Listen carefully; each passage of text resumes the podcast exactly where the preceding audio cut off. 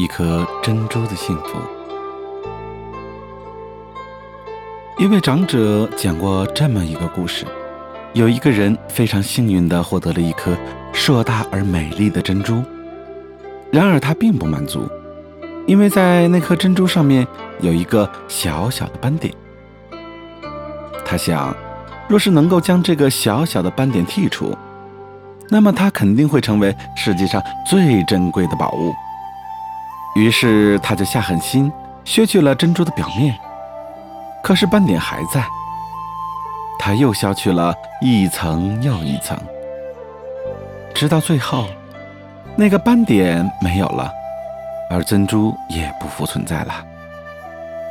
那个人心痛不已，并由此一病不起。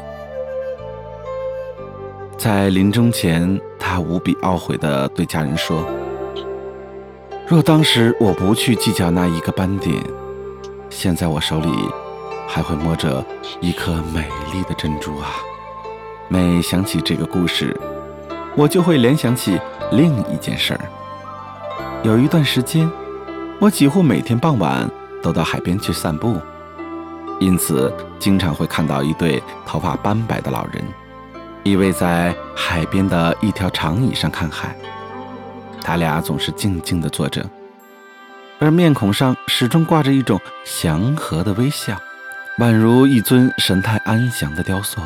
有一天，我好奇地走到他俩近前，轻声地招呼道：“你们也喜欢看海吗？”老人微笑着朝我点头示意，然后抬手指了指身旁的老伴。此时我才发觉，他原来是一位聋哑人，而他的妻子竟是一位双目失明的盲人。猛然，我为自己刚才的失言而感到后悔。然而，在那两位老人的脸上却找不到一丝的不悦。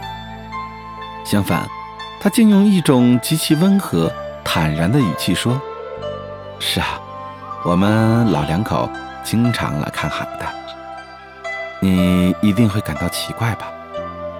其实，只要彼此心灵之间不存在残疾，我们依然是两个正常的人嘛。两位老人的神情上没有流露出半点的自卑与遗憾，唯有幸福自足的笑容，慢慢的向外流淌。